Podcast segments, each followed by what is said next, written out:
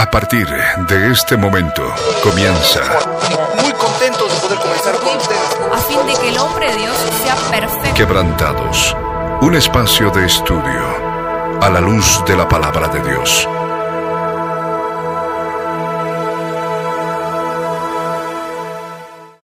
Muy buenas tardes, amados oyentes. Sean bienvenidos una vez más a nuestro programa Quebrantados. Estamos con Dieguito, con Flor, para continuar con este estudio bíblico de estas cartas de amor, este legado que nos ha dejado el apóstol Juan. Hoy tenemos para empezar a compartir el capítulo 5 de la primera epístola. Muy contentos de haber llegado hasta acá. Estamos en el volumen 8. Eh, lo hemos ido desglosando verso por verso, renglón por renglón, como se nos ha enseñado a todos aquellos que formamos parte del ministerio de Cristo Viene, del ministerio de nuestro pastor Ricardo Claure Peñalosa. Y hoy vamos a seguir estudiando la palabra del Señor. Muy buenas tardes, Diego. Muy buenas tardes, Flor. Bienvenidos al programa. Muy buenas tardes, Milo. Muy buenas tardes, chicos. Eh, buenas tardes a todos ustedes. Muy felices otra vez que nos estén escuchando. Eh, contentos siempre de compartir la palabra de nuestro Dios, porque esto es un es, es palabras de vida para nosotros y para ustedes.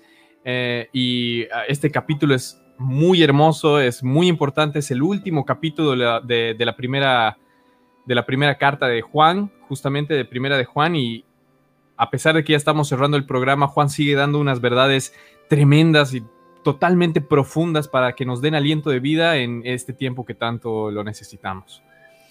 Buenas tardes a todos nuestros oyentes, buenas tardes Milo, buenas tardes Diego, el Señor los bendiga muchísimo, estoy muy content contenta de estar acá y espero que, bueno, ustedes nos estén escuchando con el mismo entusiasmo. Les voy a pedir, como siempre, que saquen su cuaderno, su lapicera para tomar apuntes y vamos a continuar con este estudio bíblico hablando de lo que es el amor del Señor y, por supuesto, sobre todo, exaltar ese sacrificio que ha hecho en la cruz del Calvario para limpieza y para salvación de nuestras almas. Amén, amén. La semana pasada estuvimos hablando de lo que es el amor de Dios, de lo que representa el amor de Dios en nuestras vidas y de cómo nosotros podemos eh, manifestar ese amor, qué es lo que estamos dando y creo que esto tiene plena relación con lo que hemos estado predicando, inclusive en los volúmenes de Santiago, qué es lo que estás dando de comer a tu entorno.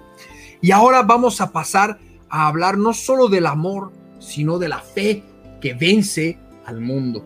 Entonces, me gustaría que vayamos preparando el versículo 1 eh, de Primera de Juan capítulo 5. Todos los que están acostumbrados a escucharnos ya saben que nos hemos quedado la semana pasada, hemos terminado el capítulo 4. Hoy arrancamos con el capítulo 5, el versículo 1. Forcita, no sé si lo puedes leer. Hasta el versículo 12 es lo que vamos a estar avanzando el día de hoy. Bien, el capítulo 5 comienza así. Todo aquel que cree que Jesús es el Cristo es nacido de Dios. Y todo aquel que ama al que engendró, ama también al que ha sido engendrado por él. Eh, en esto conocemos que amamos a los hijos de Dios cuando amamos a Dios y guardamos sus mandamientos. Pues este es el amor a Dios, que guardemos sus mandamientos y sus mandamientos no son gravosos porque todo lo que es nacido de Dios vence al mundo, y esta es la victoria que ha vencido al mundo, nuestra fe. ¿Quién es el que vence al mundo sino el que cree que Jesús es el Hijo de Dios? Este Jesucristo que vino mediante agua y sangre, no mediante agua solamente, sino mediante agua y sangre. Y el Espíritu es el que da testimonio, porque el Espíritu es la verdad porque tres son los que dan testimonio en el cielo, el Padre, el Verbo y el Espíritu Santo, y estos tres son uno. Y tres son los que dan testimonio en la tierra, el Espíritu, el agua y la sangre, y estos tres concuerdan. Si recibimos el testimonio de los hombres, mayor es el testimonio de Dios, porque este es el testimonio con que Dios ha testificado acerca de su Hijo. El que cree en el Hijo de Dios tiene el testimonio en sí mismo el que no cree a Dios le ha hecho mentiroso, porque no ha creído en el testimonio que Dios ha dado acerca de su Hijo. Y este es el testimonio que Dios nos ha dado vida eterna, y esta, y esta vida está en su Hijo. El que tiene al Hijo tiene la vida, el que no tiene el Hijo de Dios no tiene la vida. Amén. Amén.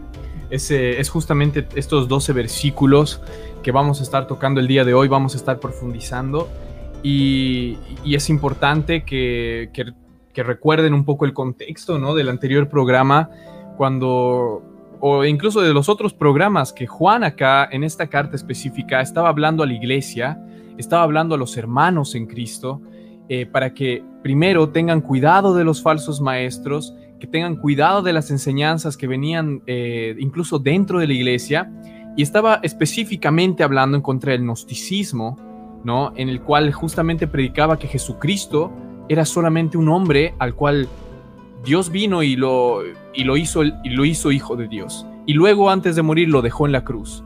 Y, Juan viene y, y, va en contra de todo eso y dice, no, Jesucristo era Dios, 100% Dios, 100% hombre. También nos habla que Jesucristo justamente cuando entra en una persona por su Espíritu Santo nos lleva a amar a Dios. Y el amar nos lleva a obedecer a Dios. Y el obedecer a Dios hace que nos limpiemos de toda contaminación de carne y de espíritus inmundos. Y que eso se tiene que dar con frutos en nuestra vida. E, y, cada uno de nosotros tiene que reconocerlo delante del Señor cuando se equivocan, cuando ven algún error. Y, y buscarlo a Él en el medio de toda esa confusión, en medio de todas esas tinieblas que el Señor quiere sacarnos ya cuando somos sus hijos después de explicar todo esto es cuando Juan viene acá y, lo dice en el, en el versículo 1 y nos vuelve a reiterar una vez, porque esto es muy importante, y nos dice que todo aquel que cree que Jesús es el Cristo es nacido de Dios, y que todo aquel que ama al que engendró, ama también al que ha sido engendrado por él, porque todo aquel que cree en Jesús, hemos dicho, no solamente es creer de boca para afuera, porque la palabra también nos dice, los que han seguido nuestro estudio del libro de Santiago, nos dice justamente, crees, bien haces, los demonios también creen. Entonces, creer no, no es solamente de yo creo en Jesús y listo, eso me hace salvo, sino lo que la palabra nos dice es si lo conoces.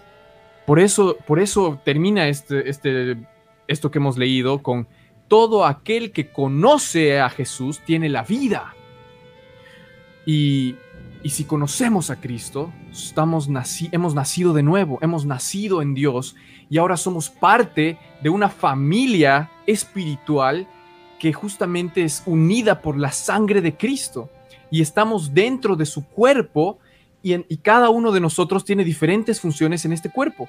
Esa es la introducción que empieza en el versículo 1. Amén, exacto. Por eso dice, quisiera que lo pongamos de nuevo en pantalla, todo aquel que cree que Jesús es el Cristo es nacido de Dios. Es decir, Juan está volviendo a repetir lo que eh, en su evangelio, en Juan, en el capítulo 1, en el versículo, en el versículo 8, mm, si es que mal no me equivoco, eh, en, no, en, primero de Juan, en el evangelio de Juan, en el capítulo 1, en el versículo 8.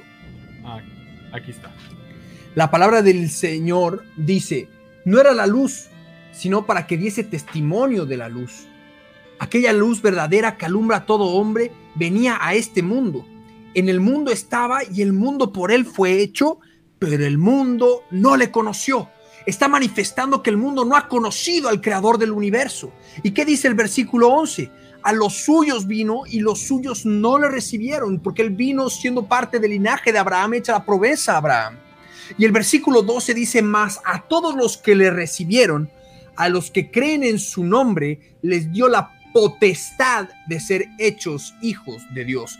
Por eso la palabra en Primera de Juan, en el capítulo 5, en el versículo 1, cuando dice que todo aquel que cree que Jesús es el Cristo, es nacido de Dios y todo aquel que ama al que engendró, ama también al que ha sido engendrado por él.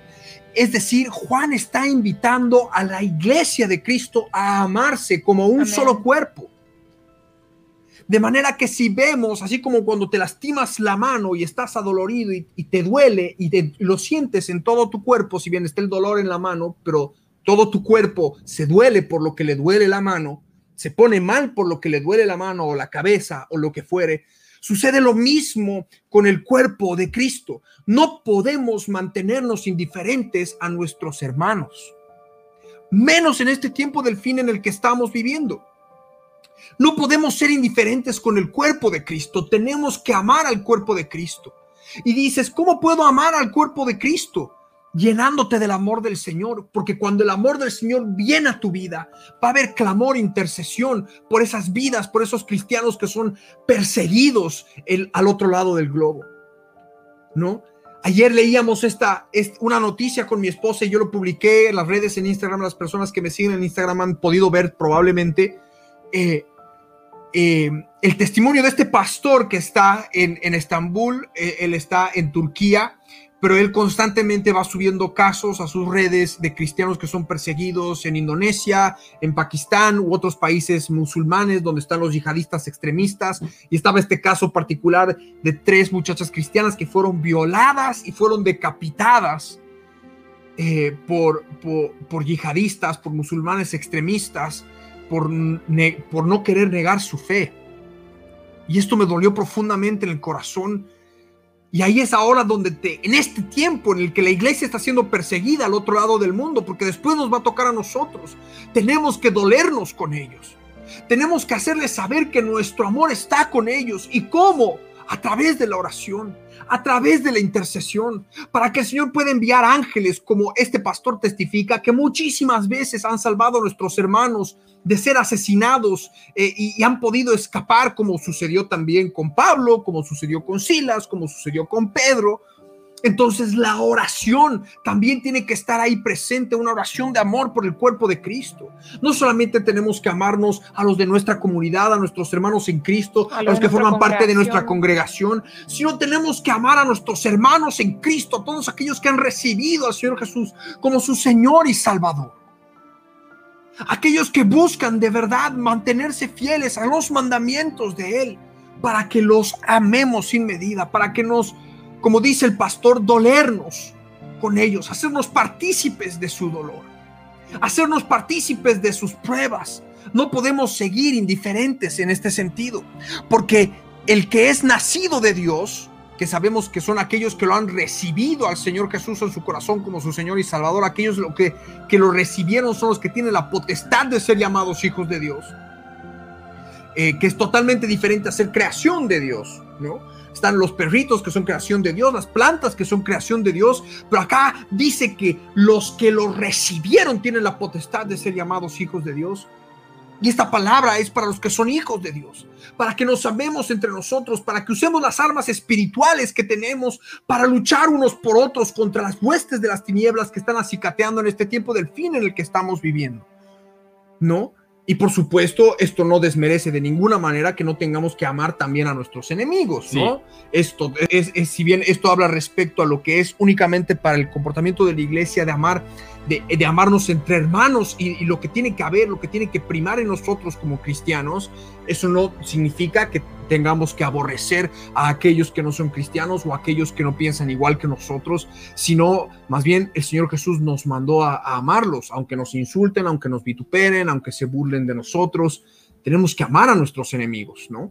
Pero acá el apóstol Juan está hablándole a la iglesia, está hablando a aquellos que son eh, hermandados por la sangre de Cristo, aquellos que, que nos une la sangre de Cristo y somos la familia de Dios para que nos amemos unos a otros. Y en este tiempo, el mensaje para este tiempo, porque si bien en su momento Juan estaba hablando respecto y, luchando contra la doctrina agnóstica, en nosotros a través de esta palabra, no solamente por la situación que se pueda dar en el New Ageism, en la nueva era en el que todo el mundo, no, bueno, todos somos hijos de Dios, yo soy hijo de Dios, entonces Jesús también era hijo de Dios, tú eres hijo de Dios, todos somos hijos de Dios y tratan de meter a todos al mismo nivel que el Señor Jesús, sin entender plenamente que solamente por medio de Él nosotros podemos ser llamados hijos de Dios.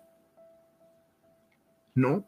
Entonces, yo necesito de esta necesidad imperiosa de exhortar a nuestros hermanos que nos están escuchando, porque también nos han escuchado hablar sobre los mártires del Señor Jesús y los testimonios de Jesús, que los que han sido perseguidos por comunistas, los que han sido perseguidos eh, por, eh, em, por musulmanes extremistas en, todo lo que es el, el Asia, el extremo oriente y el sur de Asia, que tiene muchos países musulmanes extremistas que no permiten la Biblia, que no permiten a los cristianos. Eh, es la exhortación para que oremos por ellos en este tiempo del fin en el que estamos viviendo.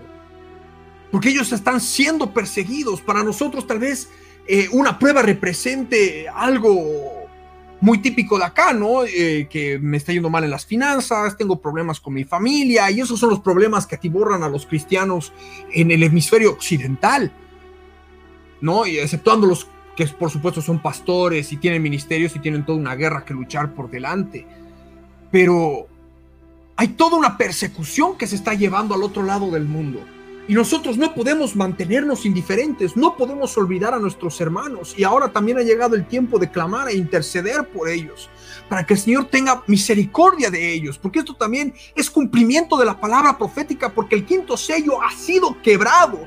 Y el quinto sello dice que cuando fue quebrado estaban las almas de todos aquellos que murieron por el testimonio de tener el, del testimonio de Jesús, por tener el testimonio de Dios, por tener la fe que tienen. Y decían, Señor, ¿hasta cuándo, Señor, justo y, venga, y verdadero, no vengas nuestra sangre de los moradores, de los que moran en la tierra? Y están ahí clamando todos aquellos que han muerto por Cristo en este tiempo, en esta sexta edad. Y se va a seguir completando ese número porque estamos viviendo los días, estamos viviendo los, los dolores de parto. Y como cristianos occidentales no podemos mantener indiferentes a esto. Tenemos que comenzar a interceder por nuestros hermanos al otro lado del globo. Y podemos continuar con el versículo 2, lo ponemos en pantalla. En esto conocemos que amamos a los hijos de Dios cuando amamos a Dios y guardamos sus mandamientos. O sea, conocemos que amamos a esos hermanos cuando primeramente amamos a Dios, cuando nos limpiamos, cuando nos despojamos de toda carne, guardando sus mandamientos. Y al guardar sus mandamientos, nos dolemos y nos hacemos parte del dolor de nuestros hermanos, de nuestras hermanas que son perseguidas, que son golpeadas como una hermana enfermera en Pakistán que simplemente se le escapó mientras estaba trabajando, como a cualquiera se le puede escapar una alabanza mientras está trabajando. Ella se le escapó decir que Jesús era el Hijo de Dios mientras cantando suavito. La descubrieron, la escucharon, la golpearon, casi la matan en una turba furiosa en Pakistán. Apenas pudo escapar y esconderse para que los hermanitos, porque hay todo un ministerio, está la voz de los mártires y hay otros ministerios cristianos que tratan de rescatar a los hermanos que son perseguidos en estos países terribles. Y la han tenido que resguardar a esta hermanita. ¿Cómo no nos vamos a hacer parte? Se están golpeando a nuestra hermana por decir que Jesús es el Hijo de Dios. Entonces tenemos que conocer a Dios. Este tiempo es para que busquemos del Señor, para que nos llenemos de su amor, para que podamos orarnos, orar y hacernos parte de nuestros hermanos que están sufriendo persecución, porque después a nosotros nos va a tocar. Y ahí también nosotros vamos a anhelar que estén orando por nosotros. Y nuestros hermanos van a estar orando por nosotros porque en esto se conoce, en esto conocemos que amamos a los hijos de Dios cuando amamos a Dios y guardamos sus mandamientos. Y es sumamente importante tener esto presente en nuestros corazones lo que tenemos que buscar para este tiempo del fin. Como decía Diego, ¿qué estamos dando de comer? ¿Qué fruto estamos dando? Porque eso es lo que te da la madurez. No importa cuántas experiencias sobrenaturales hayas tenido, no importa si has tenido visiones, no has tenido sueños, o has liberado a muchas personas, has ayudado a muchas personas en liberación espiritual o en guerra espiritual. Lo que denota la madurez de un fruto es justamente que está maduro, estás dando un fruto. Tenemos que hacer madurar los frutos del Espíritu en nuestra vida. Y el amor de Dios también está en que amamos a nuestros hermanos. Nunca los hemos visto, no los conocemos, ni siquiera podemos saber su apellido, tal vez solo conocemos sus nombres, capaz solo salen sus nombres, pero podemos orar por ellos sin conocerlos, con el amor del Señor, pidiéndole misericordia al único que puede traer justicia perdurable, porque la justicia del hombre es trapo de inmundicia para que el Señor pueda verdaderamente tener misericordia, resguardarlos, darles la firmeza, la fortaleza para que no nieguen su fe, para que lleguen a la meta. Para que cuando estemos en el cielo, cuando estemos en la presencia del Señor, conozcamos a todas esas vidas por las que hemos orado sin siquiera conocerlas y podamos abrazarlos como si nos hubiéramos conocido por toda una eternidad porque son nuestros hermanos. Es eso. Y podemos continuar.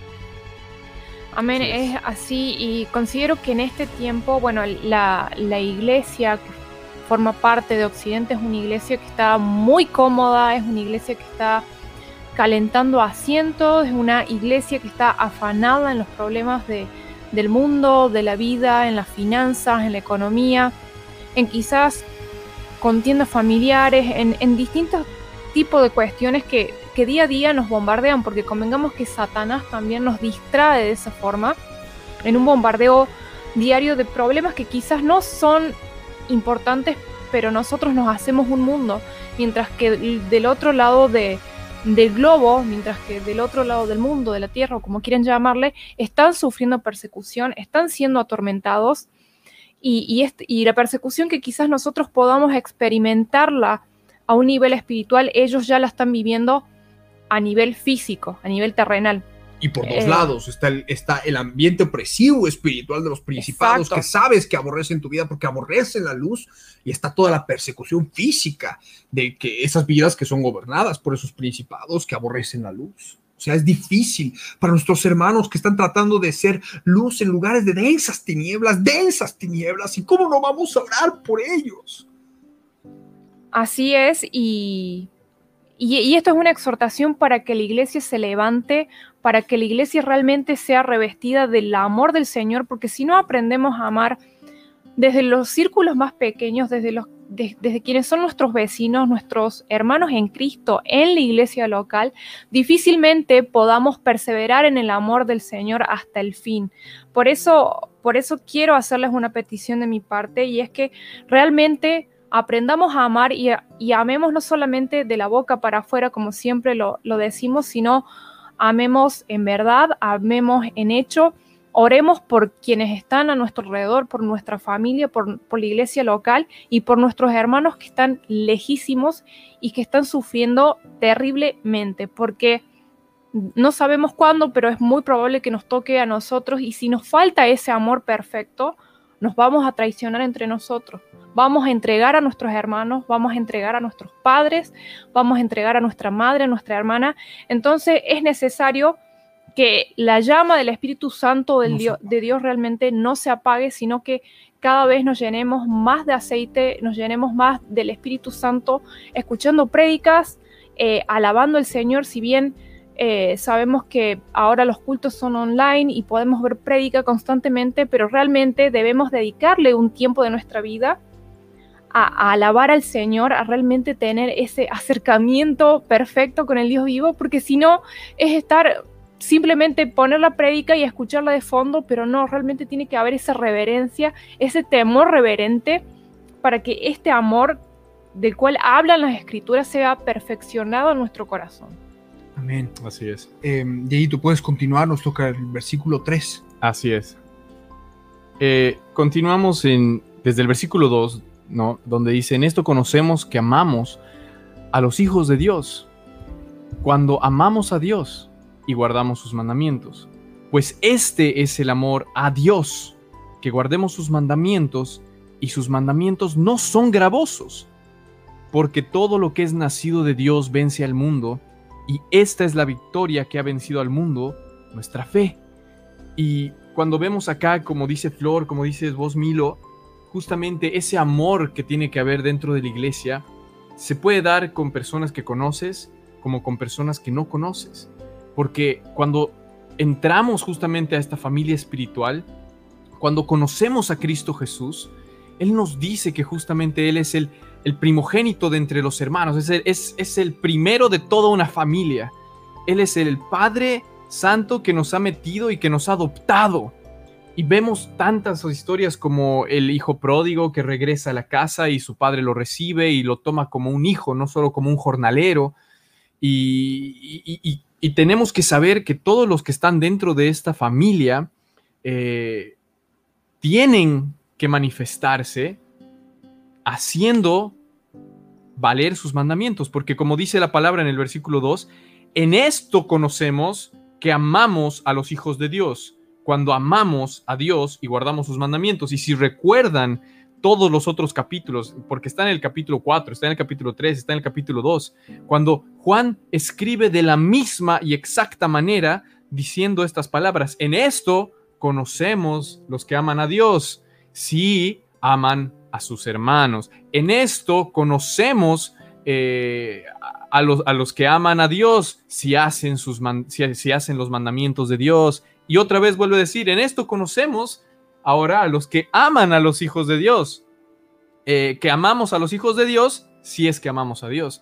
Entonces no es uno o lo otro, no es como, bueno, yo solo amo a Dios, pero no puedo amar a alguien que no conozco, no puedo amar a los que confiesan ser cristianos porque me han hecho daño, porque me han pasado esto, porque lo que sea.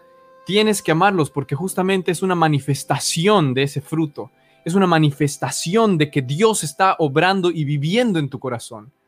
Y sí, el amor, como hemos hablado en otros capítulos, el amor corrige, el amor todo lo soporta, el amor sufre, el amor eh, no hace nada indebido, el amor es misericordioso, el amor cubre una multitud de, de- de fallas, el amor se manifiesta de esa manera con los hermanos y por supuesto con los enemigos, también con los que no son de, de la familia de Dios.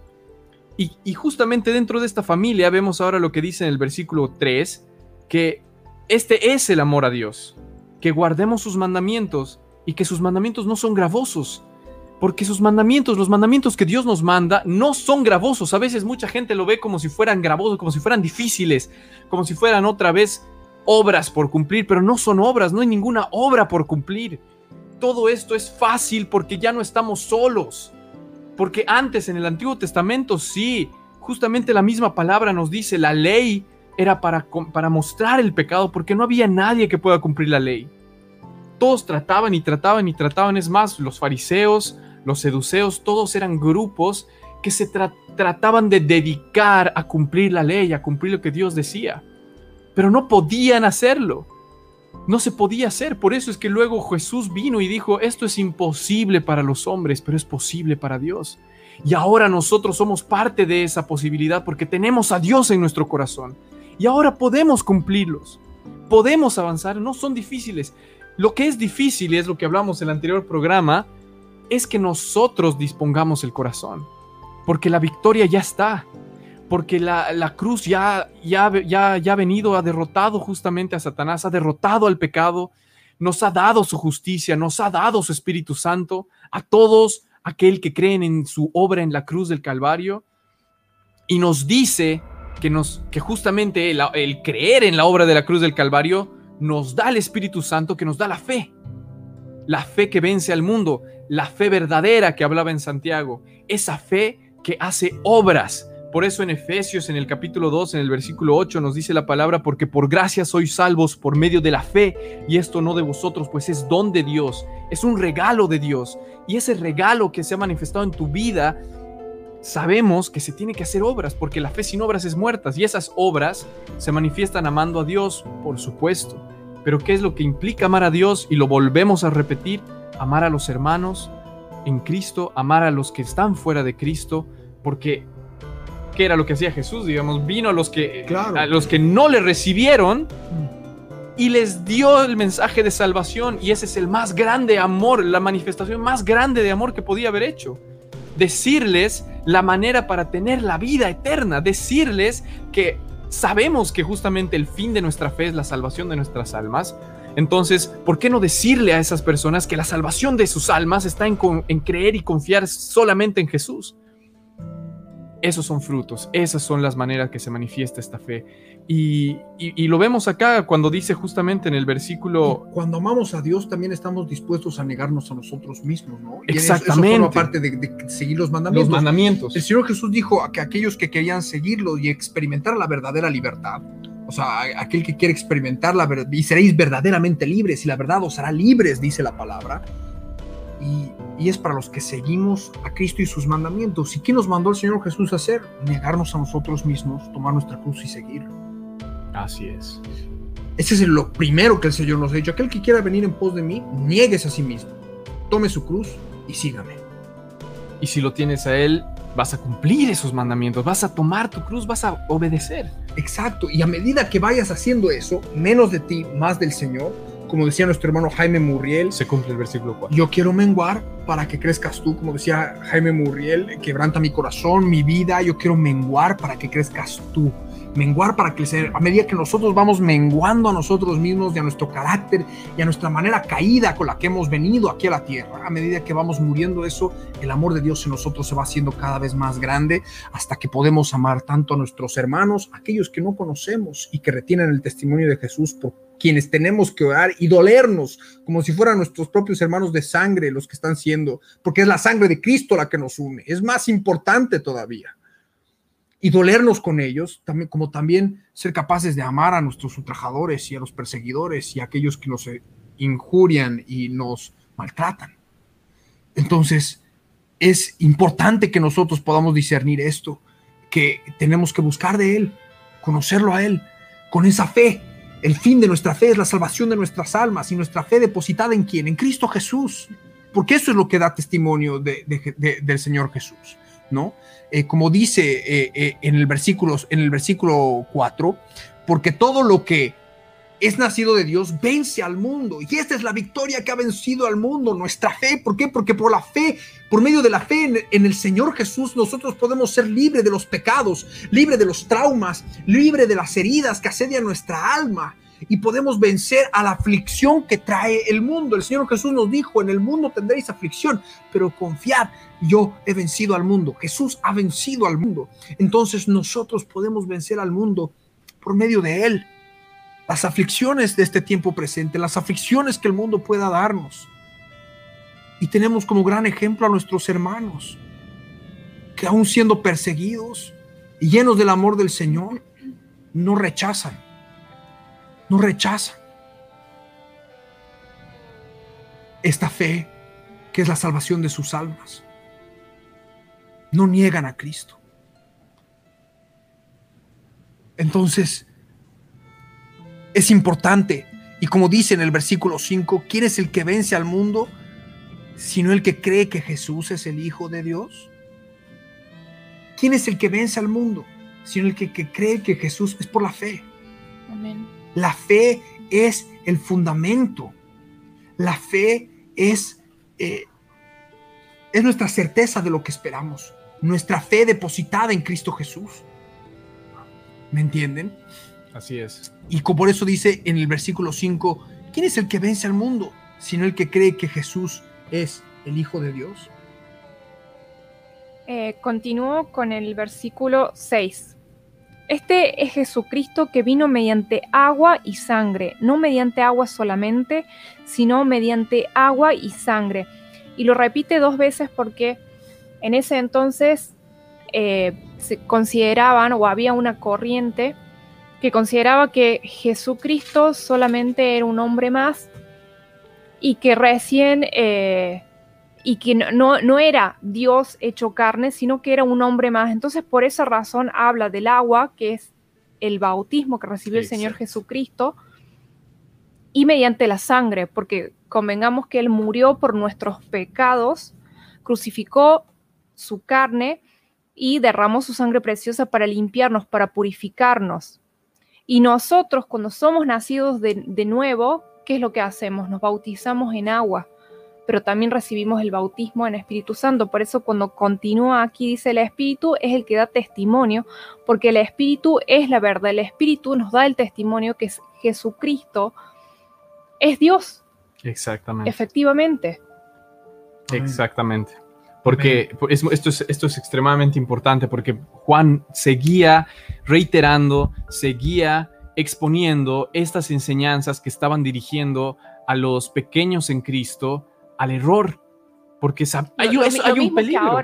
Y, y es lo mismo que ahora. Ahora se cree, es la misma herejía con distintos nombres, con distinta forma de hablar pero es exactamente lo mismo, que Jesús en realidad no era quien decía que era, sino que era un hombre que alcanzó una conciencia divina y que ahora es Dios y que siendo Dios, eh, cuando mueres, esa divinidad muta y se, va a otro lado y que es parte de un colectivo eh, divino en el cual todos pueden acceder.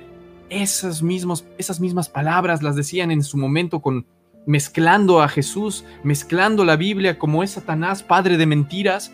Y Juan aquí lo expone otra vez diciendo no solamente de agua, sino de agua y sangre. Porque cuando Jesús se manifestó y mostró su ministerio, Él se bautizó, Exacto. ¿no? Y cuando se bautizó estaba el Padre, el Hijo, el Espíritu Santo, mostrando la divinidad perfecta en, encarnada en Cristo. Y como testimonio que desde ese momento empezaba el ministerio, que, es justamente los tres años y medio que vemos en los evangelios, eh, en los cuales Jesús empezó a predicar el mensaje de salvación. Y por supuesto que terminó cumpliéndolo derramando su sangre preciosa en la cruz. Juan está diciendo en otras palabras, Jesús es Dios. Desde el principio era Dios, se hizo hombre. 100% Dios, 100% hombre. Y ese mismo Dios es el que después de morir nos dijo, les conviene que me vaya, porque les enviaré un consolador para que esté con ustedes hasta el fin de los días. Y ese consolador es el Espíritu Santo. Y nosotros como creyentes, como dice Milo, siendo partes, parte de esta familia, siendo llamados hijos de Dios, porque los que creemos tenemos la potestad, Dios nos da esa potestad, nos da ese nombre, nos da ese regalo de ser llamados hijos de Dios. Ahora tenemos el Espíritu Santo dentro nuestro. Y al tener el Espíritu Santo dentro nuestro, sabemos que el Espíritu Santo da convicción de pecado. El Espíritu Santo, la otra manera de decir lo que es de convencer de pecado es que te muestra la verdad y te muestra tu error. Exacto. Y cuando el Espíritu Santo viene sobre ti, justamente pasa lo que dice este versículo. eh, el Espíritu es el que te da testimonio, el testimonio de Jesucristo justamente, te muestra quién verdaderamente es Él, porque es el Espíritu de la verdad. Es el Espíritu que nos guía a toda verdad. Y es justamente Él que nos ayuda a entender esta palabra. Porque como dice la palabra, porque el hombre natural no entiende la palabra de Dios porque hay que discernirla espiritualmente. Solamente si tenemos el Espíritu Santo vamos a poder ser guiados a la verdad que está escrita en la palabra, en las escrituras. Y así crecer en Él y así entender estos capítulos, entender que su propósito es que crezcamos en amor, que crezcamos en obediencia, que crezcamos en, eh, en una comunidad justamente eh, de amor, en que tomemos la cruz, en que eh, crucifiquemos nuestra carne y no solamente, como decía en Colosenses, las cosas grandes que se pueden ver, como eh, ahora sería ir de fiestas, al, alcohol, drogas, eh, cualquier otra cosa así, sino que las cosas más pequeñas del carácter, eh, en tu privacidad, todo lo que es ser cristiano nos lo está mostrando acá. Y es un regalo justamente del Señor porque nos está tratando de enseñar el camino de la justicia para que no nos perdamos. Porque todo esto, toda esta palabra, todo, absolutamente todo que fue escrito por hombres inspirados por el Espíritu Santo de Dios, tiene un fin. Y es la salvación de nuestras almas. No es que fue escrito solamente porque quería darnos un poco de conocimientos, porque sí, quiere darnos todo esto porque es necesario que lo sepamos para la salvación de nuestras almas y para salvar justamente otras almas.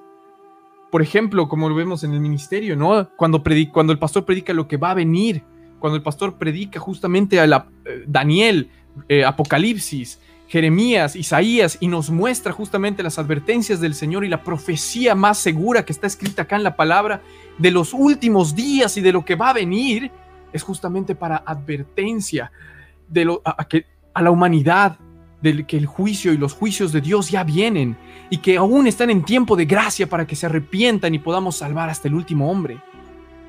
Y es justamente eso, es justamente lo que vemos acá en, el versículo 6.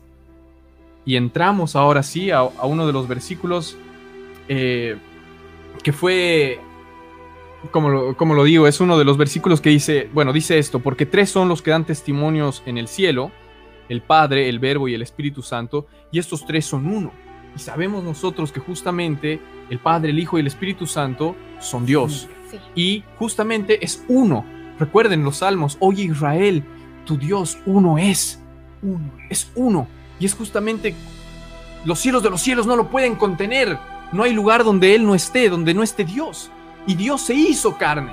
Es. No es que era otra persona que se dividió No era y un que simple hombre tampoco. o como, como no era un simple hombre y no es que era un Dios de tres cabezas, sino que es un Dios, es el misterio de, de la Trinidad, de, de la triunidad de Dios.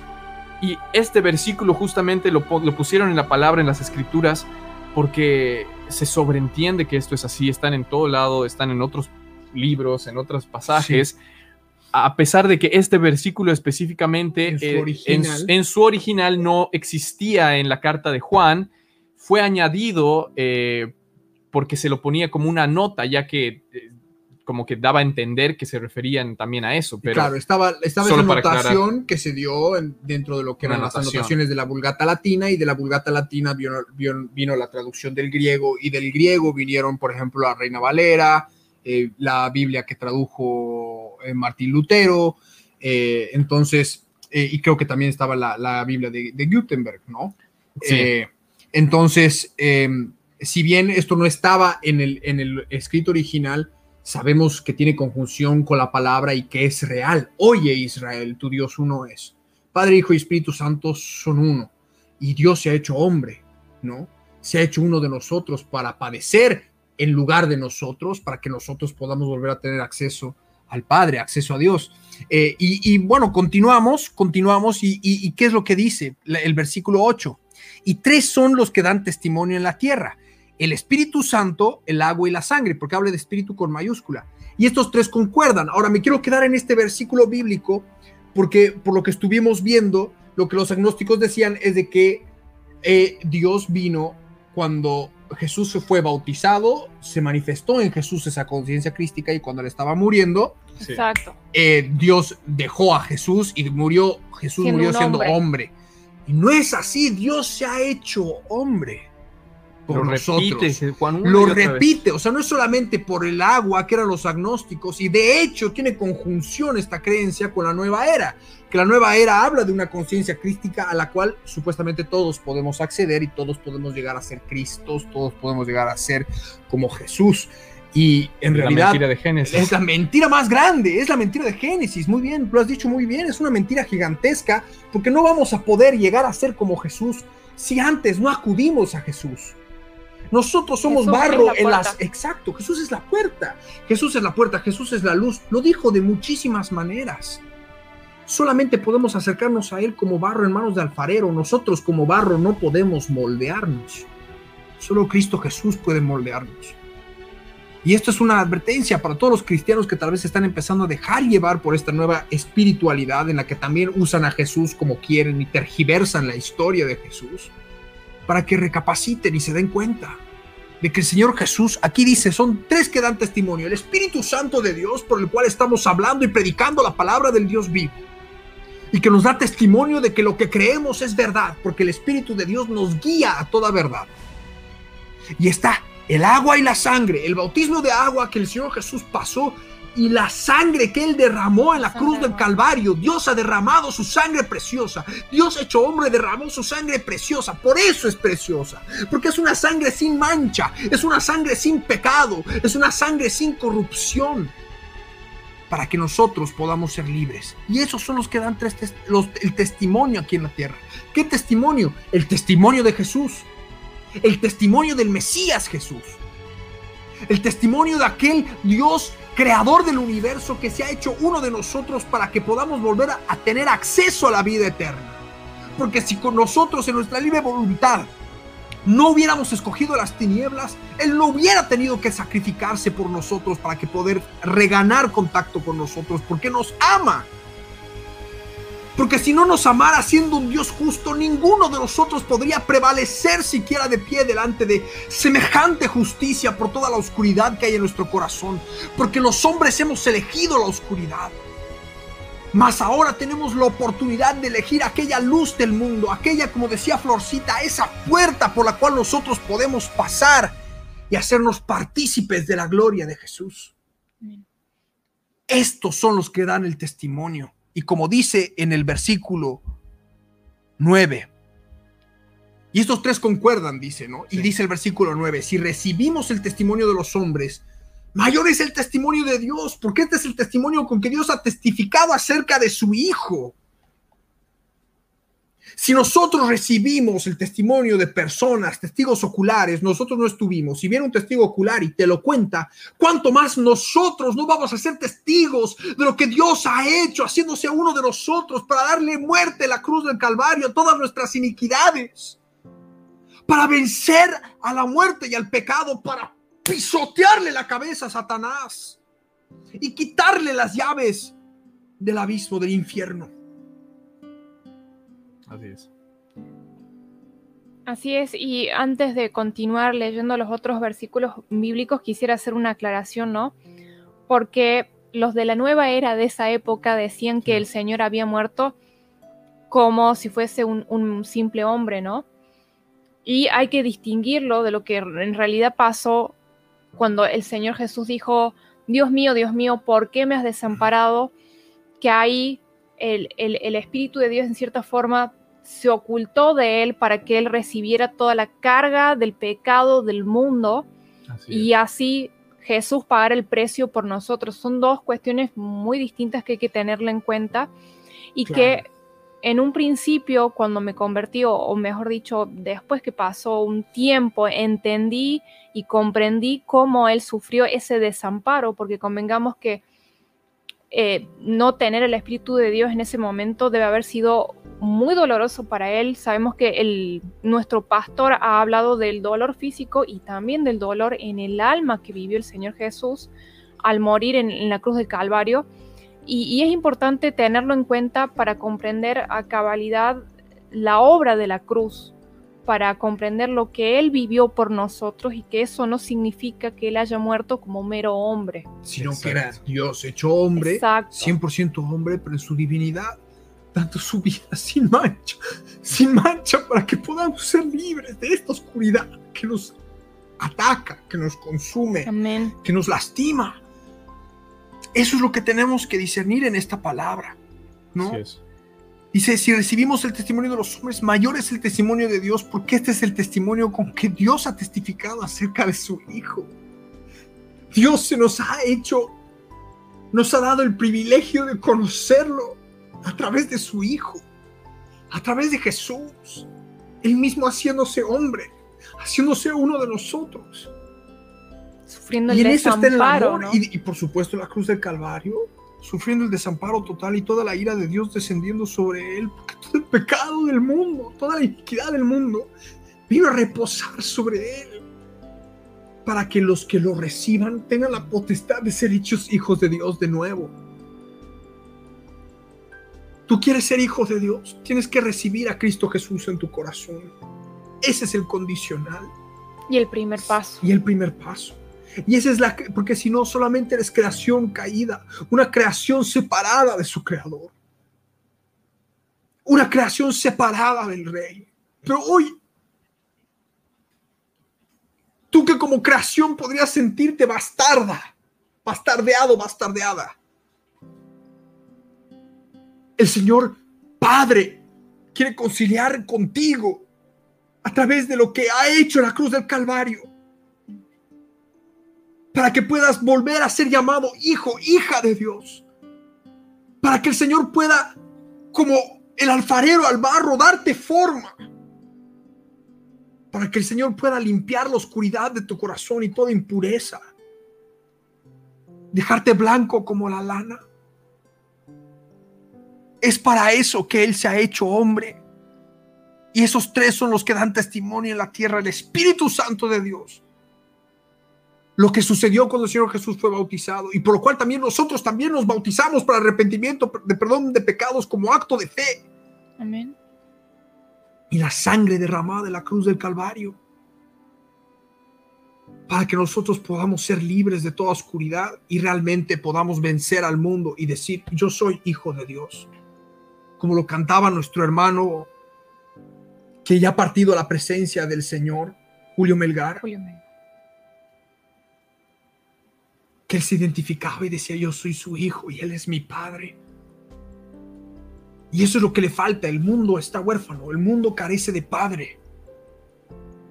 Pero el Señor quiere conciliarse para que seamos hijos de Dios. ¿Quieres ser llamado hijo de Dios? Acepta a Jesús como tu Señor y Salvador en tu corazón. Es el primer paso para que puedas ser llamado hijo, hija de Dios. Y el Señor nunca se ha de apartar de ti. Porque el que cree en el Hijo, dice el versículo 10,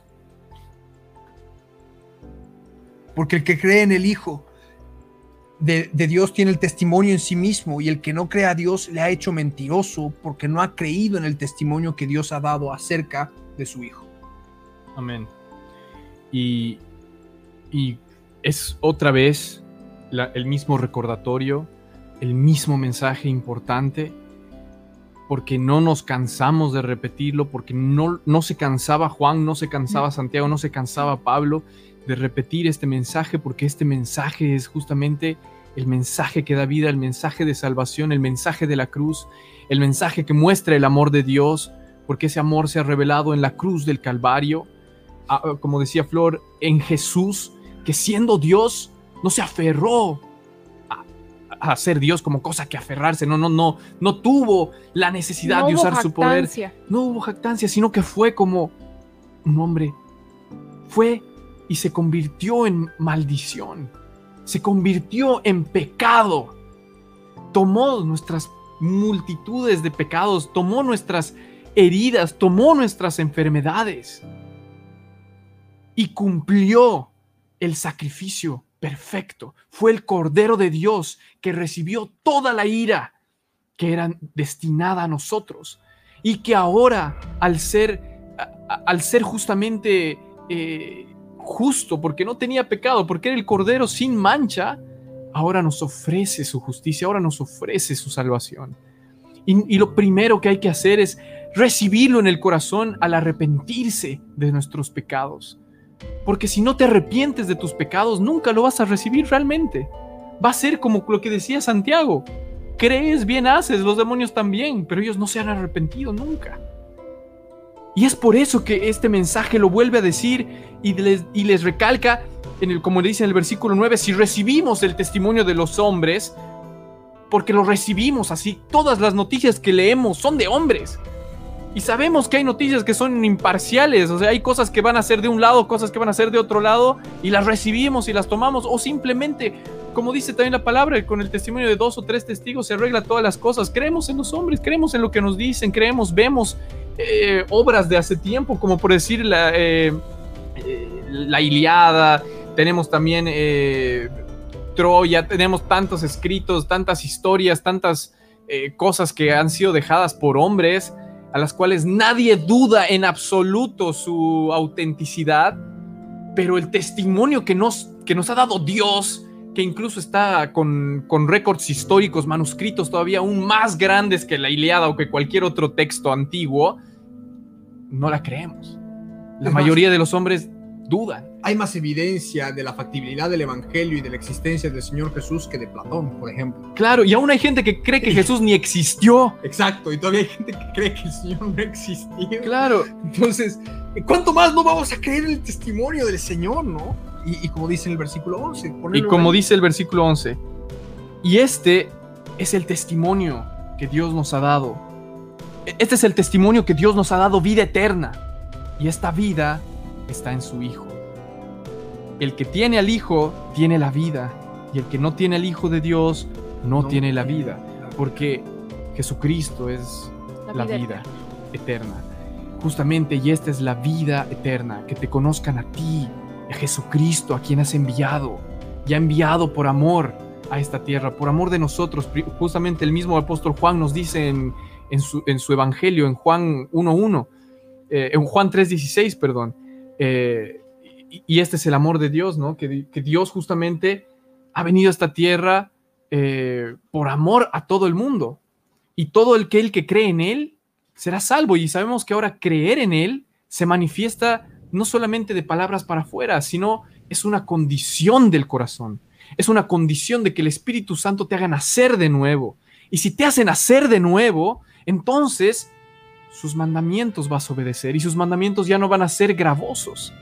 Porque a veces antes eh, de tener el Espíritu Santo, y vemos esto en muchas, muchas congregaciones y religiones en las cuales tienes que hacer obras para llegar al cielo, las, las cargas que imponen sobre los hombres, que ni ellos pueden llevar.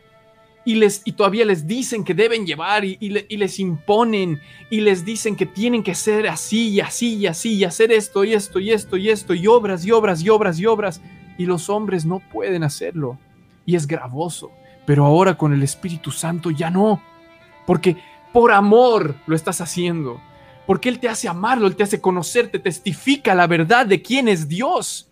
Te testifica que su palabra es verdadera y que todo lo que está aquí es verdadero y es para nuestra vida. Él mismo es el que te guía en, tus tribulaciones. Él mismo es el que te consuela en, lo, en, las desolaciones de tu corazón, en las tristezas, en tu depresión, eh, en tu felicidad. Es él, es él el que justamente le das la honra, la gloria. Él es el que va a estar contigo siempre. Y justamente eso se manifiesta de esta manera. Si tienes al Hijo de, si tienes al Espíritu Santo, tienes la vida.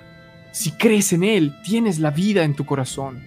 Y esa vida se tiene que manifestar de todas estas cosas que, las he, que he estado mencionando. Y la más, la principal de todas es justamente el conocer a Dios. Y cada vez más profundo. ¿Y cómo conocemos a Dios? En su palabra, porque su palabra nos da fe, porque la palabra de Dios justamente es como alimento para nuestra vida y nos dice las escrituras que no solo de pan vivirá el hombre, sino de toda palabra que sale de la boca de Dios. Y es así. ¿Puedes, podemos eh, amén, es así, Dieguito. Y yo quiero recalcar, bueno, que es primordial que para tener esa vida eterna y vida eterna en abundancia, y lo que siempre venimos diciendo en este programa es tomar la cruz del Calvario, porque es verdad, el Señor ha muerto por nuestros pecados, Él ha sido molido por nuestras iniquidades y por nuestras enfermedades de tal manera que ahora nosotros podemos acceder a esa vida eterna, pero no, no podremos acceder a la vida eterna si estamos muertos en nuestros pecados, si seguimos en tinieblas, si seguimos con esa carne en nuestro corazón que nos impide amar a nuestros hermanos verdaderamente, amar a los que están cerca y a los que están lejos. Entonces, es menester que cada uno de nosotros realmente tomemos la cruz cada día y con tomar la cruz, no, no digo que hagamos una oración rápida, Señor, perdóname, listo, amén, sino que verdaderamente nos entreguemos, escudriñemos nuestro corazón mm. para que así el Espíritu Santo cada vez nos vaya revelando más cosas del Señor y seamos edificados en, en nuestra fe edificados en Cristo, en la roca de los siglos. ¿No? Entonces, eh, quiero volver a decir estos dos últimos versículos, y como para ir cerrando ya el capítulo de hoy. Ya después vamos a pasar a las despedidas, pero dice que el testimonio que Dios nos ha dado, este es el testimonio que Dios nos ha dado vida eterna. ¿No? Y esta vida está en su Hijo. O sea, el Señor nos ha, ha dado, que Dios nos ha dado el acceso a la vida eterna de nuevo. Siendo nosotros caídos, nos ha dado acceso a la vida eterna de nuevo. Y esa vida la encontramos solamente en Jesús. Si tú me estás escuchando esto y pensabas que podías alcanzar la vida eterna por tu propia cuenta, déjame decirte que necesitamos un Salvador y ese Salvador ya vino. Y solamente hay que creer en Él. Bienaventurados los que sin ver creyeron, dice la palabra. Hay que creer en Él para que podamos tener la vida eterna. El que tiene al Hijo, dice el versículo 12, tiene la vida. El que no tiene al Hijo, no tiene la vida. Y esto no es solo respecto a la vida eterna que nos espera después, porque es necesario que el hombre muera una sola vez y después de esto viene el juicio. Sino que también experimentamos esa vida aquí en la tierra. Como decía eh, un libro que estábamos leyendo con Flor respecto a las lágrimas y a estar en el Señor, entregarnos a sus brazos es reconocer de que era lo que nos faltaba por toda la vida y entender de que hemos nacido para vivir en Él, que en Él somos, en Él nos movemos, en Él andamos. Eso tiene que ser nuestro andar en Cristo.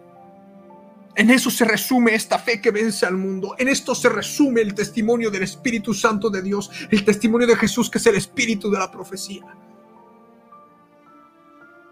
De manera que es para que su iglesia se prepare. Y esto para testimonio, porque es el testimonio del Espíritu, para testimonio a las naciones. Muchachos, sus despedidas y vamos cerrando el programa. Amén. Eh, espero que les haya gustado. Y bueno, aclarar también que en ese sacrificio en la cruz ya nos bendijo, ya fuimos bendecidos con esa sangre preciosa, de tal manera que todo lo que nos, nos puede suceder, tanto lo bueno es mera añadidura y lo malo son las aflicciones que nos tocan pasar como cristianos para purificar nuestros corazones. Pero el Señor ya nos bendijo con ese sacrificio en la cruz de Calvario. Amén. Es todo lo que quería aclarar. Eh, el Señor los bendiga muchísimo. Espero que bueno, en el próximo capítulo nos estén acompañando y será hasta la próxima. Amén. Eh, yo igual, eh, solamente re- recapitular un poco todo esto que hemos estado hablando de- del Evangelio de, bueno, de Primera de Juan, es, eh, es que es la manifestación que nosotros debemos tener. Lo que leemos, no lo leemos solamente para leerlo y que entre por un oído y salga por otro.